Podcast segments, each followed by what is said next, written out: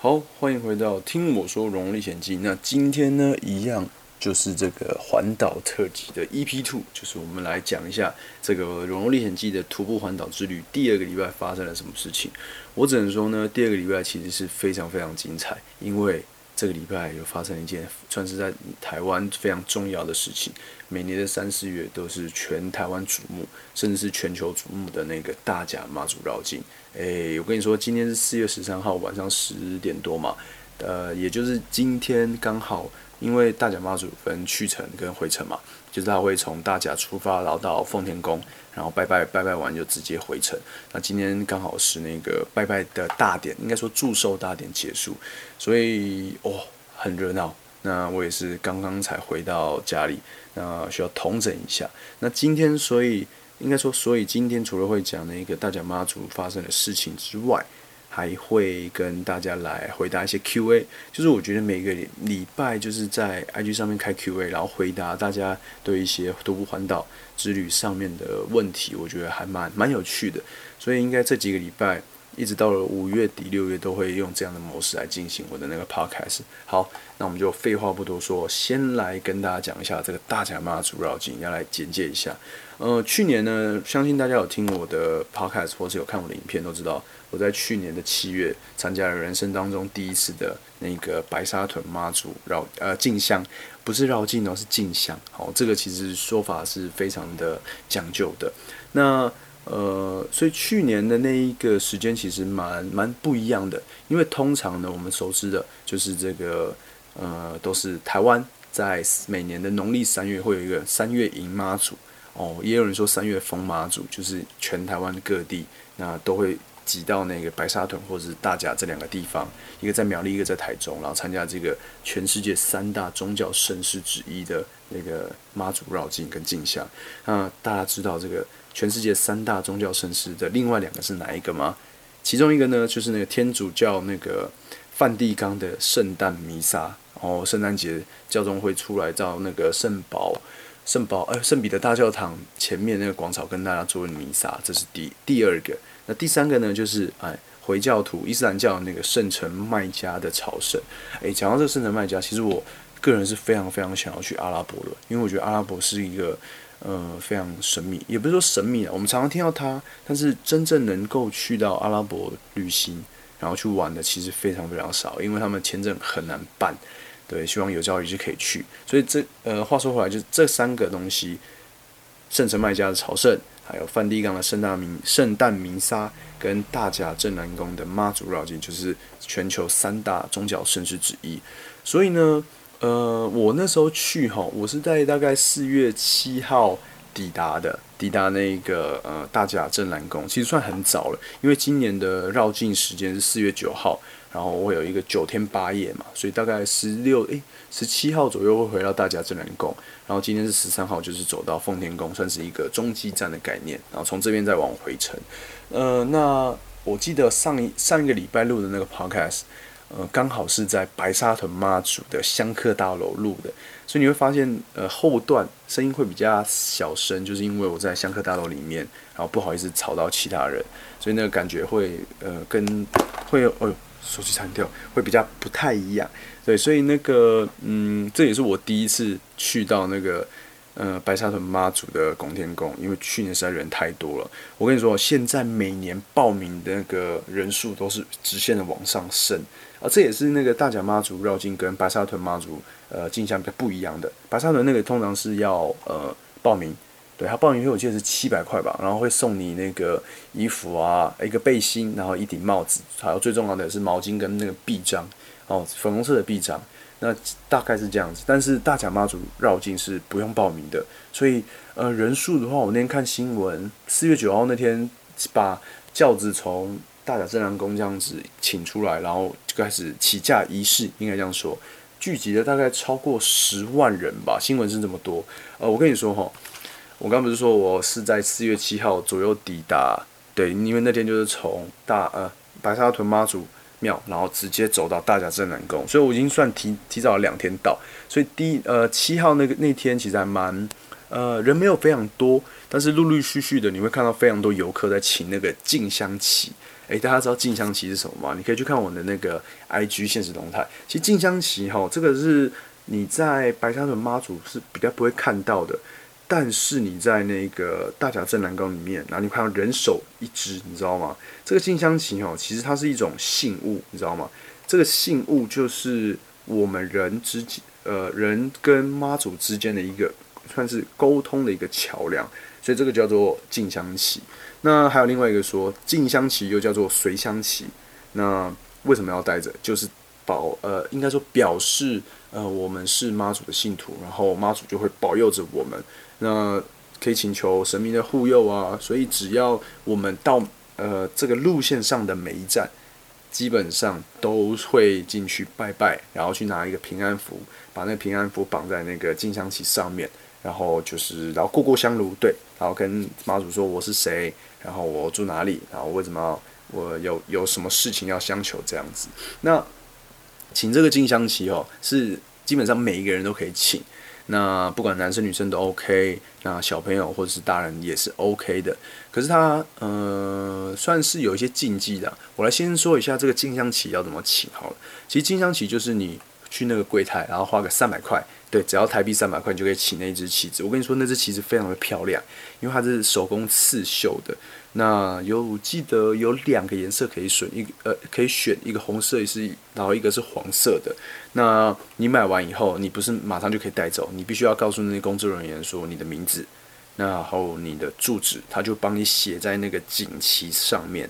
对，那这个买的时间你是可以从基本上那几天都 OK，甚至你在起价当日也是可以的。可是我跟你说，千万不要在那个大甲妈祖起价那天去买，为什么？因为人多到夸张，而且那个在买进香旗的位置是在那个呃庙里边，它不是在外面，它在里面，所以你必须要先挤进去，然后还要跟人人挤人，然后还要排队之类的，所以那个场面其实非常的混乱的。那如果你不想要，等的话，你其实也可以在外面买。可是外面买的话，我不就不知道，可能三百五或四百会贵，会比较贵一点。但是你在庙里面均价就是三百。那他会那个工作人员会帮你写的你的住址跟你的姓名。洗完以后呢，要做什么？你要把那个你的怎么讲？他会帮你把，应该说他会帮你把一个葫芦跟铃铛摆在那个进香旗的最上面。那代表就是呃，在早期他们有个习俗，就是你。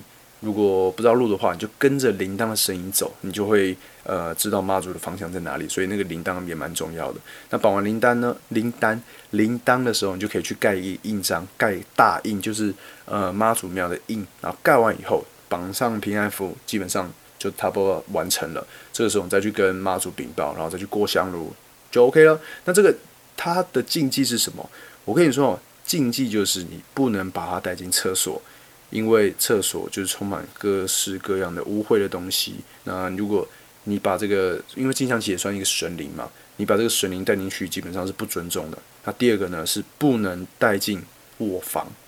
哦，这也是另外一种禁忌，就是这个是因为卧房是比较私人的地方，然后再来就是不能进入别人家中啊，然后不能倒插倒放，因为这样子就代表你对那个金香旗的神灵是不尊重的。呃，还有另外一个，因为今年应该说这两年因为疫情的关系，就没有那个专教弄给我卡啦，就是那个专专教就对了。我们在早期应该说在以前会看到新闻，就是很多人趴在地上跪着，然后那个妈祖的轿子会抬起来，然后但是这两年都没有，因为疫情的关系，所以你看我连续参加两年都没有遇到，比较可惜。但是这也告诉我，我之后一定要再去参加，因为我真的很想要体会到那个专专教底的感觉是怎么样的。好，那刚刚讲完静香旗呢，我们来讲一下我自己的感觉好了。因为我呃现在算是台湾两大那个宗教盛事妈祖绕境或进香，我都已经参加过了嘛。我觉得最不一样的哈，这边可以直接来跟大家说，就是时间上面的掌控。去年参加那个白沙屯妈祖进香，那个最特别就是。粉红超跑为什么叫粉红超跑？因为它轿子是粉红色的，那超跑就是代表它的速度走得非常的快，所以而且再加上它的那个路线是不固定的，所以我跟他跟你说，你基本上走在那个白沙屯妈祖的轿子旁边，你是要用小跑步的，它速度真的是非常非常快。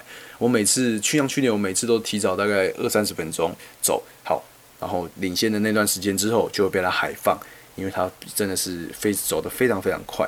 那但是你走那个大甲妈祖绕境的时候，它每年的固路线都是固定的，所以你这个等于说你会比较好去掌握时间，但是哈又又很难。为什么讲话会那么矛盾？是因为白沙屯妈祖进香的时候，它其实会有一个固定的休息时间，因为它的教班就只有两个教班。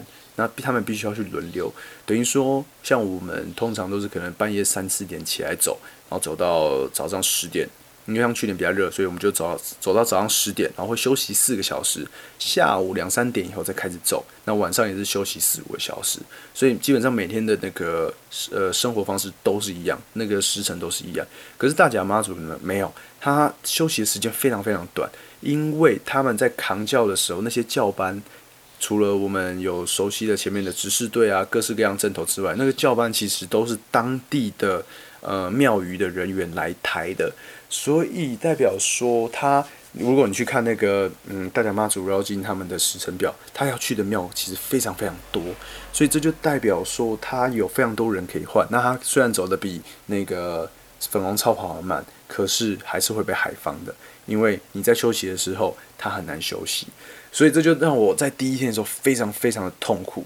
为什么？因为我们那天是四月九号的凌晨，哎，不对，是凌不是凌晨，是晚上十一点的时候出发。所以我们就我就看我其实我那天大概六七点就已经到了，然后下午又睡一点点，所以从六七点一直撑到十一点的时候，我在那个大甲镇南馆里面人挤人，我第一次从抢到那个呃。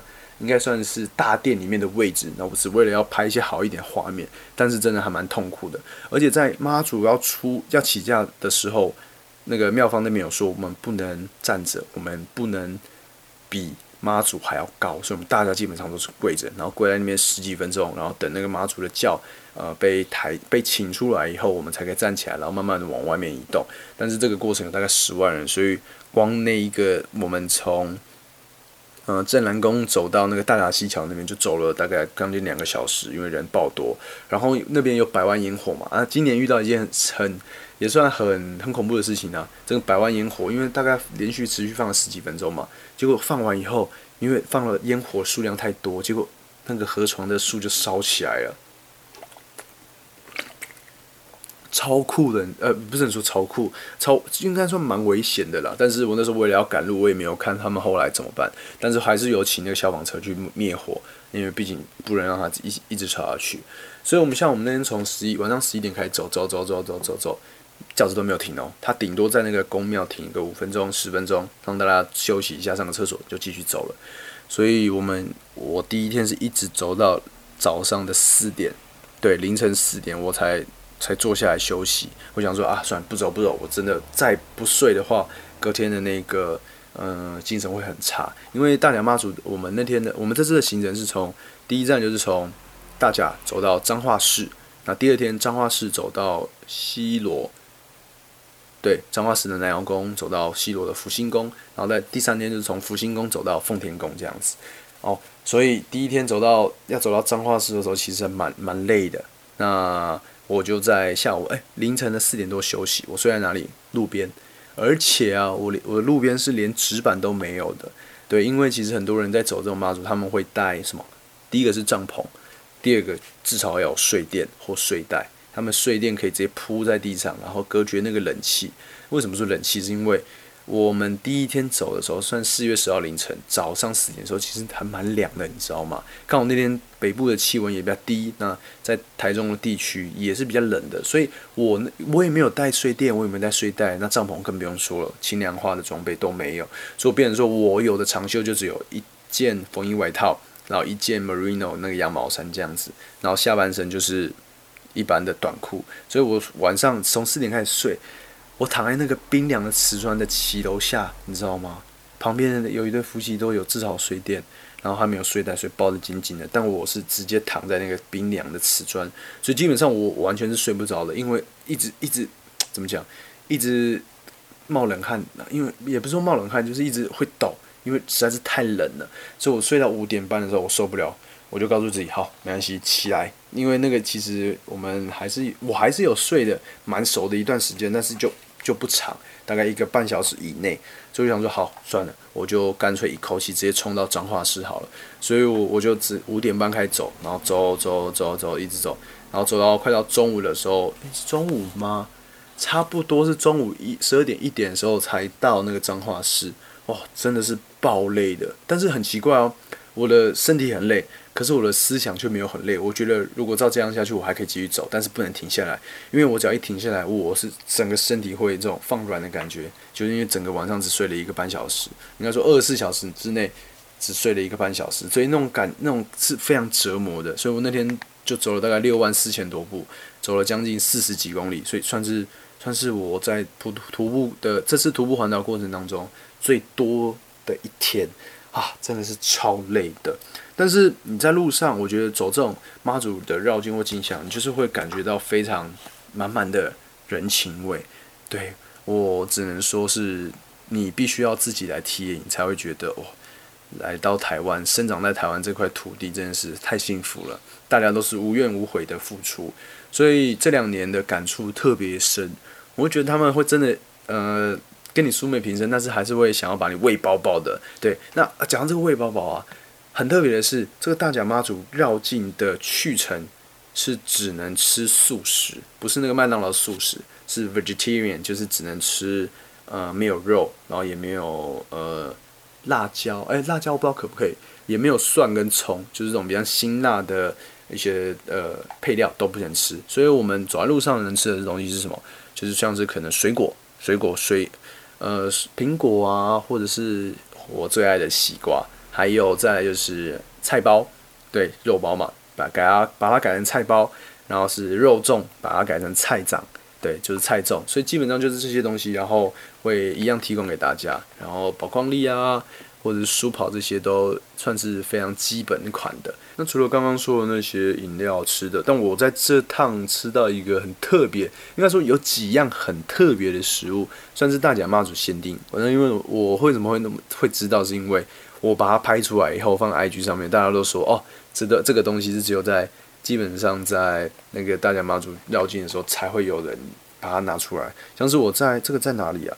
应该算是还没有到彰化第一天，对，要到彰化之前，我拿了一个早餐。这个早餐很特别哦，它是水果，呃，应该说蔬菜吧，蔬菜是当外壳，水果当内里。它外面是一个大的那个彩椒，那我们讲青椒那个彩椒，然后把它剖一半，然后就有点像一个碗的造型嘛。那里面会塞什么？苹果啊，或者是小番茄，还有那个芭乐、芭乐，还有凤梨，还有最后是一点点那个葡萄干。我跟你说。咬下去超级鲜甜的，因为你可以吃到那个水果的甜，然后青椒它是有点，它那个还蛮有嚼劲，也不说有嚼劲，很脆，你知道吗？它外外壳其实很，如果很很新鲜的时候，就是非常的脆，所以我觉得这这个东西你吃下去会醒脑，然后会觉得哦，真的呃人生都有希望了，我不夸张，这个真的是非常非常好吃，这个是一个，呃，要不然路上你能吃到还有什么？一口臭豆腐，素食的臭豆腐。那再来就是我想一下还有什么东西，现在突然熊熊想到哦，呃，素食的臭豆腐，然后再来就是刚刚说的彩椒跟水果，还有什么？还有鸡蛋糕哦。今年我看到是有那个呃鸡蛋糕的摊贩，然后就这样千里迢迢开着他的那个餐车，然后来服务大众。我觉得这个也是非常棒的。还有另外一个哦，这个一定要讲，就是在过西罗大桥前天，呃，昨天早上对。昨天早上过西罗大桥的时候，我总算吃到了一个限定款的油饭，素食油饭。哎，这个真的是很厉害，对，真的是很棒、很好吃的那个素食油饭。哎，是前天啊，我搞错了。呃，因为这个是你一定要走在轿子前面，就是他很早就出来发。他不会等到那个轿子快到的时候再发，因为那时候人更多，他们不好作业，所以变成说你必须要领先，可能轿子一个小时或两个小时的路程才可以吃得到。而且这种东西通常是拿完就没了，但是他们会准备非常非常多份，他们会准备上百份甚至上千份。然后那天其实没有很饿，那走一走，那个算是他们的老板娘就直接嘟给我说：“来加油崩哦！”我说：“哦，没没没，不要紧。”他说：“慢慢慢，你提你提就喝起来。”然后我拿完以后拍完照，我才发现哦，原来这个就是很多农民跟我说走这个绕境的时候一定要拿的哦。结果真的好吃，真的真的好吃。我觉得这个很难用言语去形容，但是你走上去的时候，你应该说你拿到手，然后再咬下去的时候，很大一部分我觉得是大家给你的鼓励，会让这顿得来不易的米糕特别的好吃。我觉得这个可能就是他们的用力所在吧。对，那像我昨天还有发现一个环岛馒头哦，就是他们是开着餐车，然后呃在环岛，然后顺便去帮助各式各样有需要的人，所以我觉得这也是非常有意义的。那我拿到就是啊，环岛人要吃环岛馒头，对吧？好，那讲完吃的部分呢，我觉得，嗯，路程啦，对我觉得还是路程的方面，因为这几天都是走了六万多步，但是还好，我只能说还好啦，因为我有在训练，就是我前面一个礼拜已经有练习走这个长途的，所以对我来说脚的负担没有非常非常大。那但是对我很多朋友来说，他们都说他们快不行了。对，像我有遇到那个跟我差不多年纪的二十六七岁，他们也是呃跟公司请假，然后来走这个大甲妈祖绕境。对我觉得很多人都非常有毅力。那每年的重头戏其实就是有一部分会在彰化市发生啊，因为传说中的民生地下道。哎，大家知道这个民生地下道吗？它其实就在那个，我不知道大家知不知道善行车库，就是它会经过那个地方，就叫做民生地下道。好，这个民生地下道呢，堪称是哦，彰化市的 UFC，就是每年只要到了这个大甲妈祖绕境呢，哦，跟你说都是警察或是民众非常在意的一个地方。为什么？因为这边常常发生械斗。为什么会械斗？就是因为会抢轿子。呃，应该说每年应该我我前面有说嘛，轿子就是会有当地的吉尔班，他们会来那个会来会来就是拿那个凉伞，因为大甲妈祖绕境，他那个轿子是跟着凉伞走的哦，还非常不一样，伞走到哪里，那个轿子就会跟到哪里。那白沙屯妈祖的话，就是听着那个锣声，而且很多人其实会说，大甲妈祖绕阵绕境是人在走，但是白沙屯妈祖进香是轿子在走，轿子带领人在走。那但是在白呃大甲妈祖绕境话，因为是固定的路线嘛，那所以就是嗯都是都是一样的，那就不会不太会有这个问题。但是就变成说人为的因素会非常非常的高，好，所以每年到那个民生地下道的时候，哇，就是一个。像今年，今年有多少里警察？你知道吗？今年有超过三千名的警察在当地，在那个民生大呃民生地下道前后左右部署，而且连什么 SWAT 就是那种特警队都已经来了，你就知道哇，这个。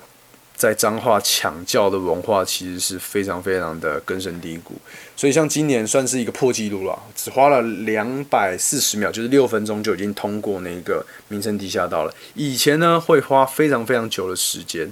好，那其实这个抢教文化呢不是自古以来皆然，它其实是一个时代的变迁，你知道吗？一开始呢他们会有一个平，应该说会分。几个阶段，一开始就是党教的时期。我跟你说，因为像这次那个 Chris，Chris 就是我每年应该说去年的白沙屯妈祖进香，我也是跟着他一起走，他带着我一起走嘛。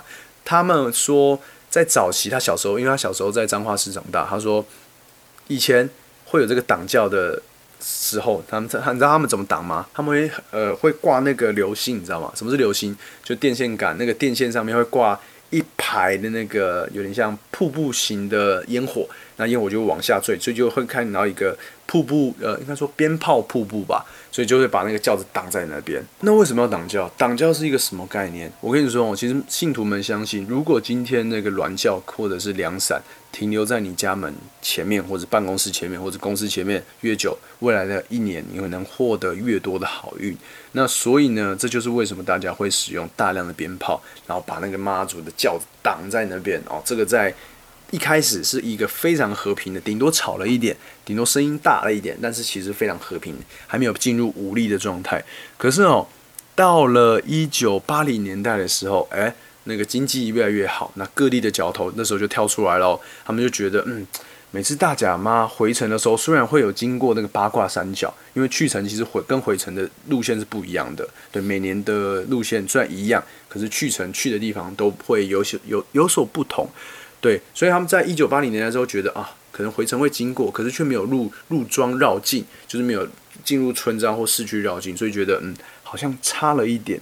所以呢，这个时候发生了第一次的抢教仪式，哎，不是说仪式，第一次发生这种抢教的事件，就是有当地的教头直接冲到山脚下，然后把那个轿子直接带进了那个呃庄内绕庄哦，然后就停在那个里面那个市区里面，然后让大家参拜这样子，所以呢，就会变成说哦。这是第一次被抢，那大家都不知道发生什么事，那怎么办？那只能在陆陆续续隔年以后，可能派车挡啊，或者是多派一些警力支援这样子。但是，其实在这几件那个挡教的事情或者抢教的事情发生之后，哎，那个大甲镇南宫的庙方开始有了警觉，他说：“哎，不能再这样下去了，怎么办？”我们想了三个方式。第一个方式呢，就是从此以后轿子不再进入。那个彰化市，然后他们选择绕绕道入港，这是那个第一个选项。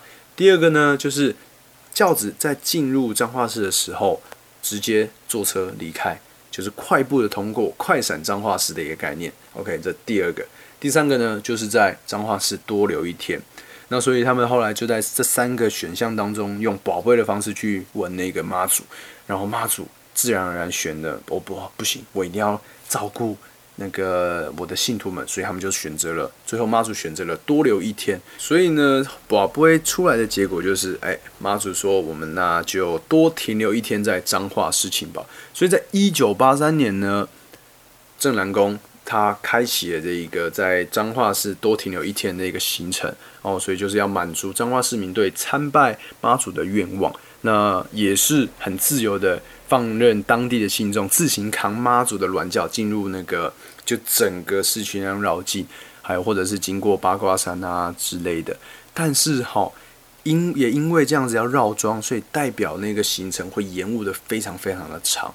呃，像 Chris 跟我说，以前呢如果有那个弄给卡的时候，哇，绝对是那个大底类的。因为像我们今年在。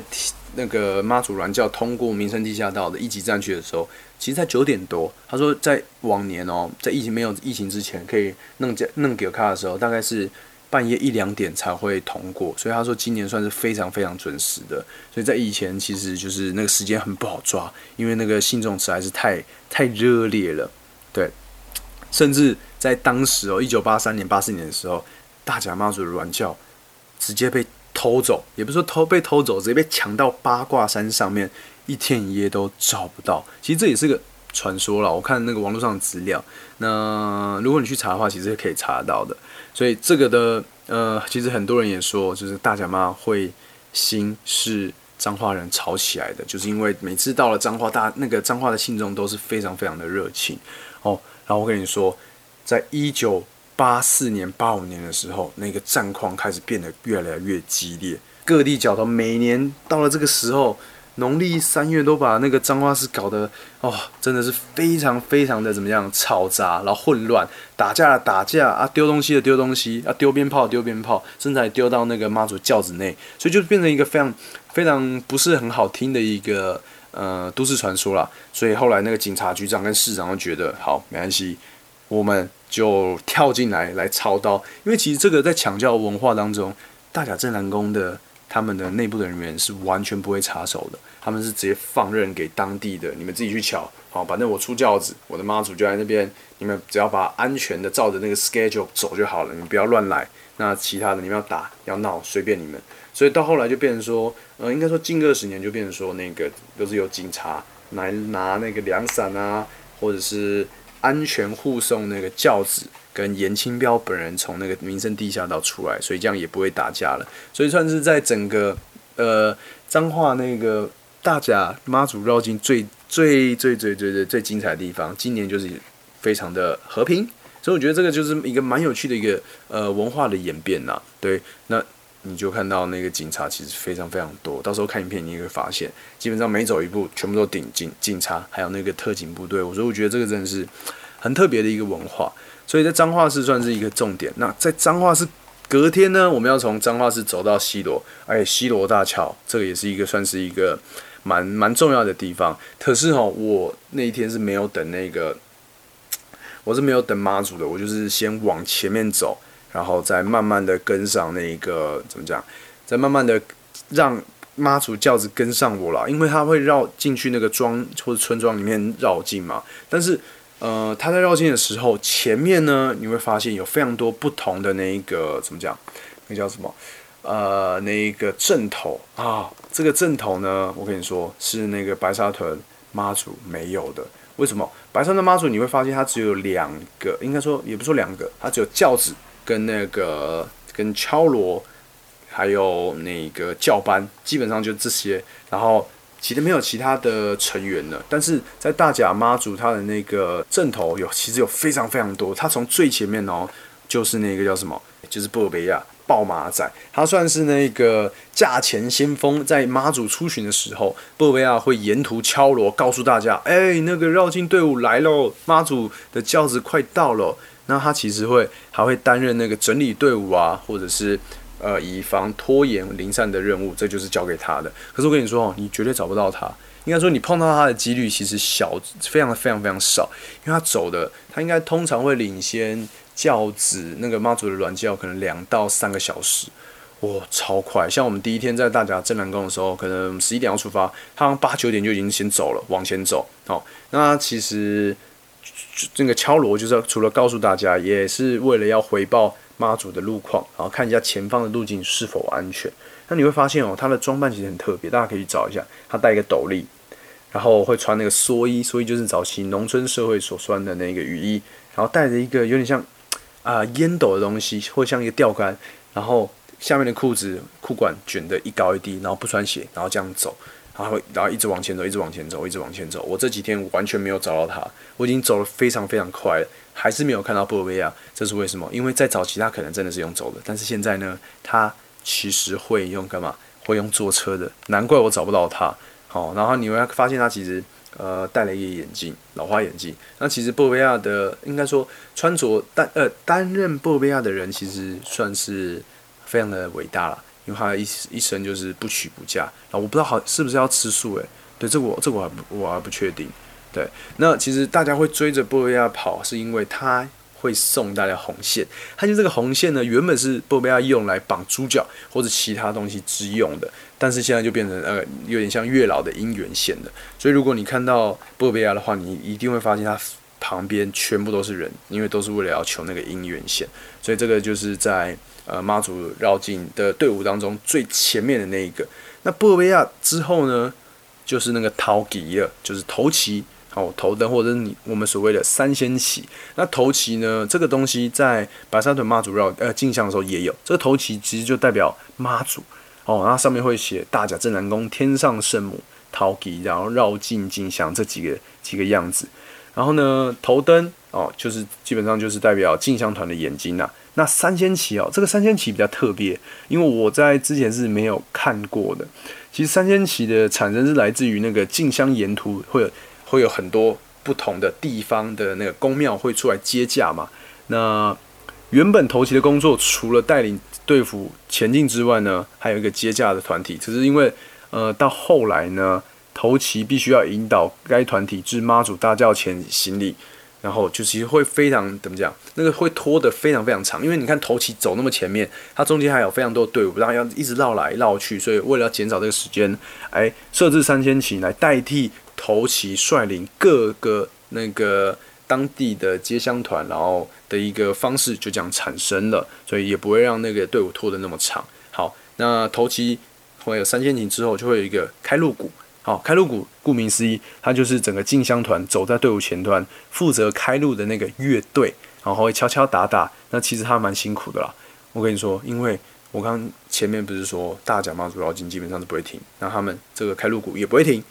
他走到哪边，他在走的时候，那个开路鼓就是会一直敲敲敲敲敲，所以算是一个体力活啦。好，那呃，我有看到一个比较特别，就是我们除大部分的人是用走的吧。那现在呢，还有人可能会用滑板啊或什么的。可是这个队伍呢，是一九四零年代，当那个呃国民政府接管台湾，呃日治时期之后呢，这个自行车团，就是自行车那个绕境团，哎，就存在了。所以它算是在现在已经有六七十年的历史了。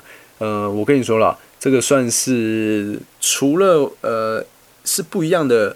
参拜的模式，它也算是一个铁位，你知道吗？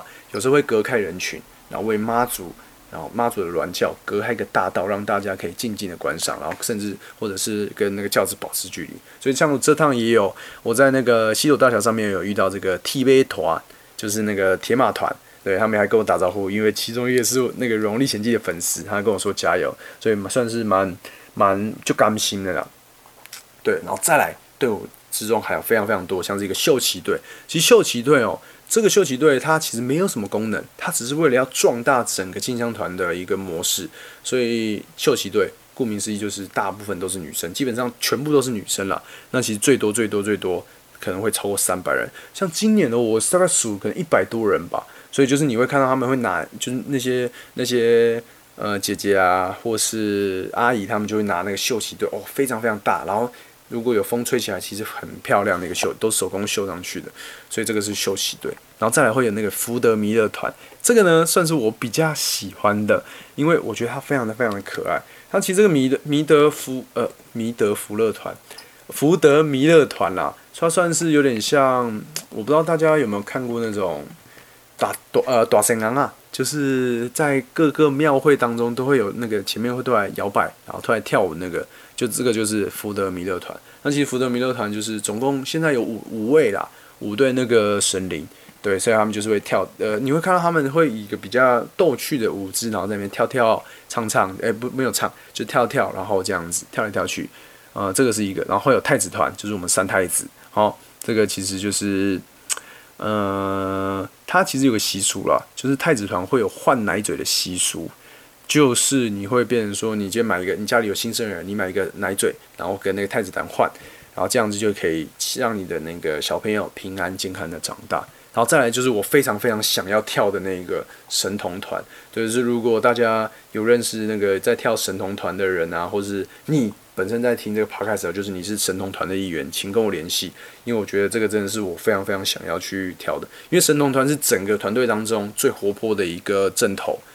那他也是带带带着那个要穿的那个衣服，就是穿整个那个整个怎么讲架子，然后戴着那个面具，然后这样跳来跳去，跳来跳去。然后我问到说，你这样光跳，他跳一次要四分钟到七分钟，哇，非常非常的厉害，因为他跳那手还要摆动，我觉得这个是真的是毅力啊。对，然后再来就是可能你会看到那个少脚团，就他会吹三声，噔噔。噔，就是一个会有一个怎么讲？它到尿里面都会吹，然后就是会有一个驱邪、驱赶邪魔的概念就对了。好，那再来就是三十六执事。三十六执事呢，这是干嘛的？它有一对龙凤旗、十二面彩排跟十八万的武器，这就是为了要保护，应该说维持整个教子前面的一个秩序，整个队伍的秩序，那避免邪魔犯驾啊，或是会有那个。会有人那个冤狱拦路告状，然后就是为了要让整个队伍其实进行的行进的非常的怎么讲，非常的顺利就对了。说，然后你会看到其中在这这些这个执事团所拿到的东西，有一个东西或是有一个武器是大家最应该说小朋友或是学生最爱的，就是文昌笔。很多人都会去跟他握手，不是握手，去跟那个文昌笔摸一下，然后跟他拍照，然后祈求那个学业以呃学业进步这样子。然后再就叫前吹，还有在两伞令旗啊，两伞的话前面就说嘛，这就是让为了要让那个妈祖沿途遮阳歇凉，或者是什么，或者是一个算是一个 icon，只要有两伞的地方就有妈祖的轿子，然后最后面就是大轿，大大概就是这样子吧。所以这个队伍其实会拉得非常非常的长。那嗯，前面那些我所谓的正统，他们不会跟着那个，他们他们应该算是打先锋。所以呢，他们通常拉的距离就会跟那个轿子差非常非常远，所以我觉得这是算在整个跟大家妈祖绕境跟那个白沙屯妈祖进香最不一样的地方。好了，那我觉得走这两个妈祖绕境或进香呢，你能感受到就是一样的感动，对大家无怨无无悔的付出。对我觉得明年我可能会也会走，但是也会想办法看有没有呃帮大家服务的地方，因为我觉得施比受更有福啦。对，那我觉得这个，呃，大家妈祖的话题我们就这边告一段落。我现在来回答一下 Q&A 好了，因为我昨天有发一些 Q&A，像来来回答大家一些问题。我来看一下哦，有计划为这一次徒步环岛出书吗？上礼拜是不是有回答过？目前是没有这个打算啦。就是也没有这个想法，就是先走完再说，然后你把影片拍出来再说。嗯，瘦了几公斤？哎，上礼拜没有跟大家说。后来呢，我前几天在彰化市的时候，刚好住朋友家，然后他刚好有那个体重机，我就这样去。我其实给自己的想法，因为那时候是走了一个礼拜左右，我想说应该会瘦个。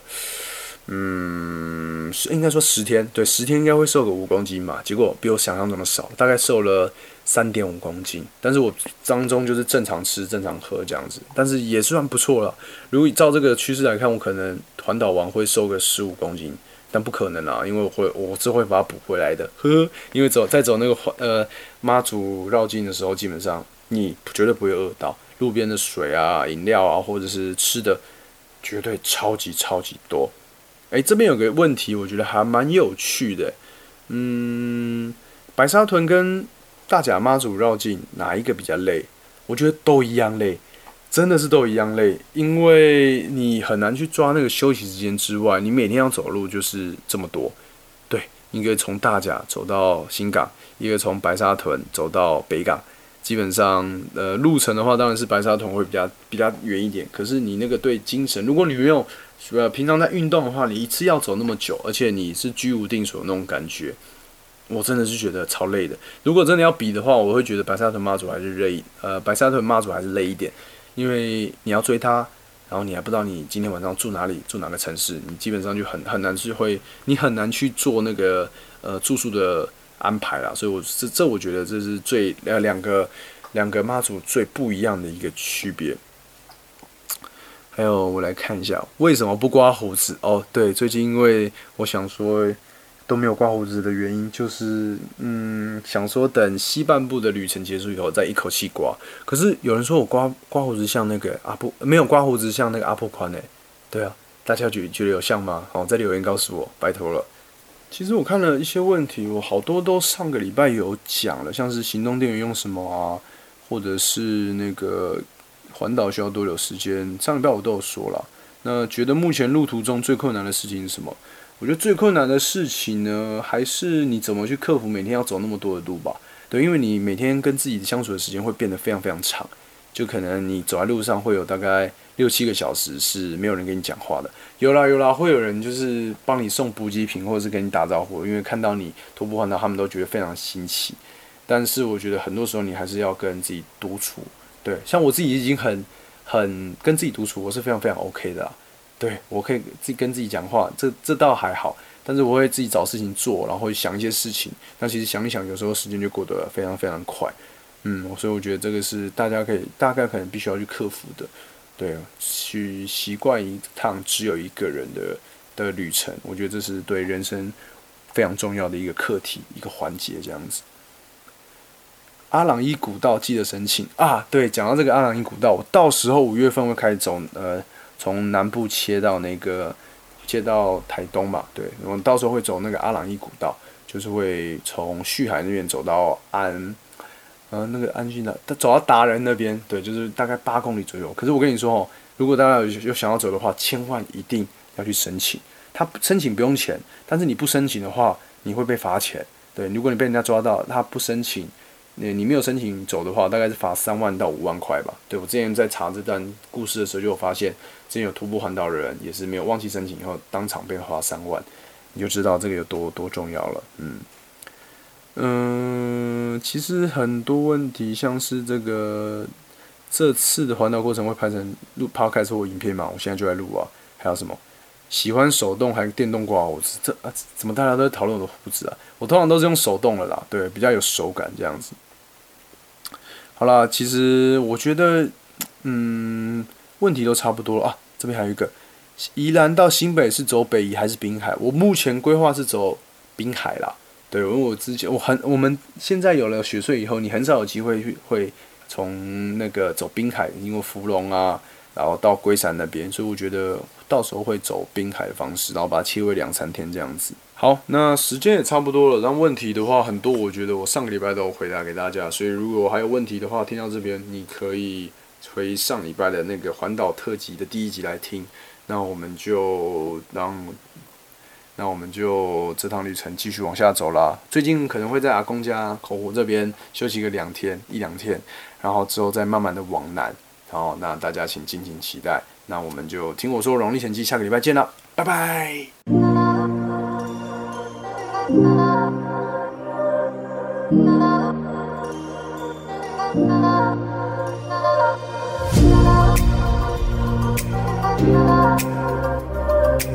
love.